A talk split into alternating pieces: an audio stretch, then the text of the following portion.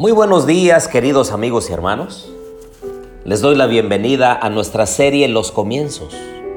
Les habla su amigo y hermano Marcelo Ordóñez.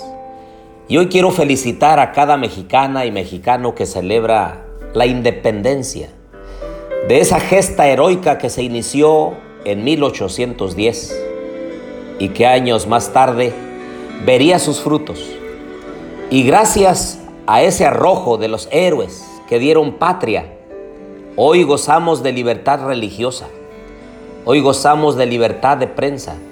Hoy gozamos de libertad de expresión. Alabamos el nombre de Dios por esa libertad que tenemos y que el Señor nos ayude a usarla correctamente. Los invito a orar. Querido Dios y bondadoso Padre, en esta mañana, Señor, de este día de preparación, te pedimos tu compañía y tu bendición. Ayúdanos, Señor, a ser agradecidos por todo lo que tú nos das, por lo que recibimos cada día. Y te rogamos que nos ayudes a usar nuestra libertad en forma responsable. Quédate con nosotros en el estudio de tu palabra, lo pedimos en Jesús. Amén. Abra su Biblia, por favor, conmigo, queridos amigos y hermanos. Allí nos quedamos el día de ayer en Génesis 42 y versículo 25. José mandó que les llenaran sus vasijas de grano y que devolvieran el dinero a cada uno poniéndolo en su saco y que les dieran provisiones para el camino. Y así se hizo con ellos. Ellos pues cargaron el grano sobre los asnos y partieron de allí. Y cuando uno de ellos abrió su saco para dar forraje a su asno en la posada, vio que su dinero estaba en la boca de su costal. Entonces dijo a sus hermanos, me ha sido devuelto mi dinero y aquí está en el costal. Y noten ustedes lo que dijeron. Y se le sobresaltó el corazón y temblando se decían el uno al otro, ¿qué es esto que Dios nos ha hecho? ¿Por qué cada vez que nos va bien nos atribuimos ese resultado a nosotros mismos, a nuestra inteligencia, a nuestra sabiduría, a nuestra habilidad para negociar, nuestro don de gentes para poder convencer y nos envanecemos en decir, todo esto lo he logrado yo porque soy bueno, porque soy guapo, porque soy muy hábil y me he fraguado todas estas cosas buenas. Y difícilmente le atribuimos las cosas buenas que nos vienen a la vida a Dios. Pero sí cuando nos va mal, inmediatamente decimos, ¿por qué Dios me castigas? ¿Por qué Dios me mandas estas cosas? ¿Por qué? Ahora, quiero recordarles un concepto muy especial, que de Dios recibimos todo lo bueno. Nada de lo incorrecto, malo, indeseable que cosechamos en la vida viene de Dios. En realidad el Señor vino a este mundo para que nos vaya bien, para que tengamos vida y la tengamos en abundancia. Es que Cristo Jesús muestra su amor para con nosotros, en que siendo aún pecadores, Cristo murió por nosotros. Entonces surge la pregunta, ¿por qué vienen a mi vida problemas, necesidades, complicaciones, crisis, desavenencias? Bueno, número uno, por la ley de la herencia. Hay muchos que hoy están enfermos y han vivido de una forma correcta, han hecho lo mejor en sus cuerpos, pero descubren que tienen un cáncer, descubren que tienen diabetes, descubren que tienen una enfermedad incurable. ¿Por qué le dicen a Dios? No es que Dios te la esté mandando, querido amigo y amiga, hermano, hermana. En realidad es por la ley de la herencia porque la sangre que nosotros traemos ya está contaminada por el pecado, de años de decadencia. En algún momento del pasado, uno de nuestros ancestros se portó mal, hizo las cosas incorrectas y entonces nos ha transmitido una sangre contaminada, una sangre enferma.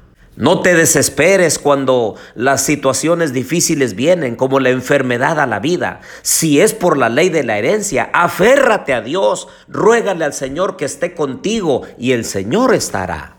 Que Él te ayude a salir adelante en esta situación difícil. Número dos, por la ley de la causa y el efecto. Aquí sí hay responsabilidad nuestra.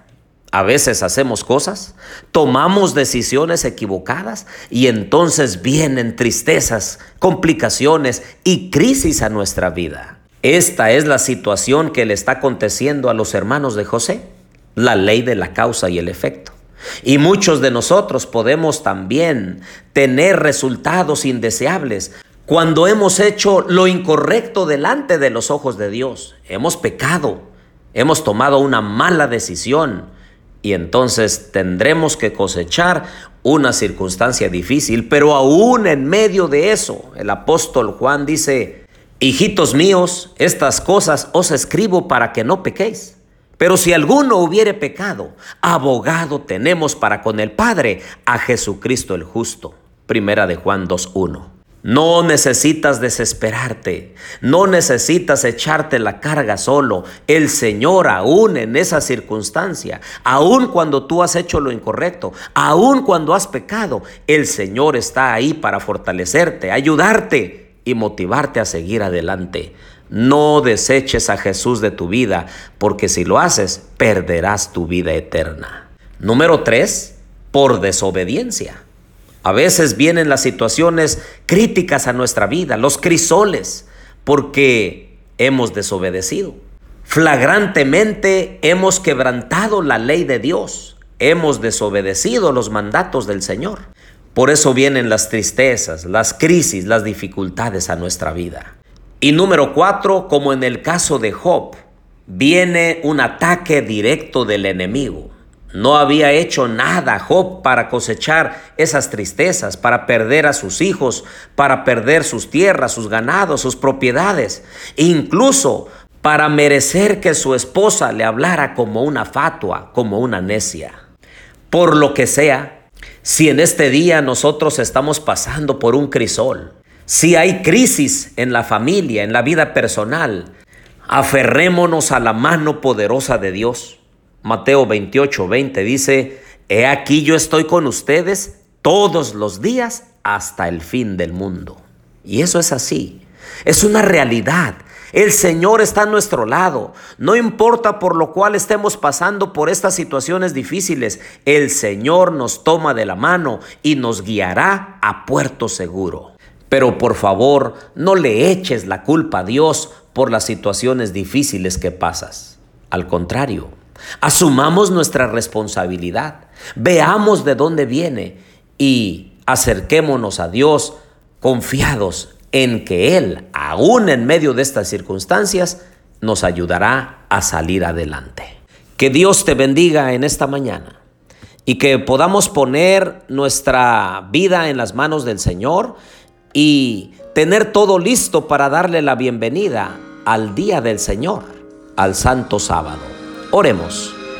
Querido Dios y bondadoso Padre, si alguno de mis amigos y hermanos está pasando por una situación crítica, por una dificultad, por una enfermedad, Señor, fortalece su fe, cuídale, sosténlo con tu brazo poderoso y asegúrale que no lo vas a abandonar. Pedimos, Señor, que bendigas a nuestra familia, a los nuestros, a nuestros vecinos, a nuestros amigos porque todo esto te lo pedimos en el nombre de Jesús. Amén.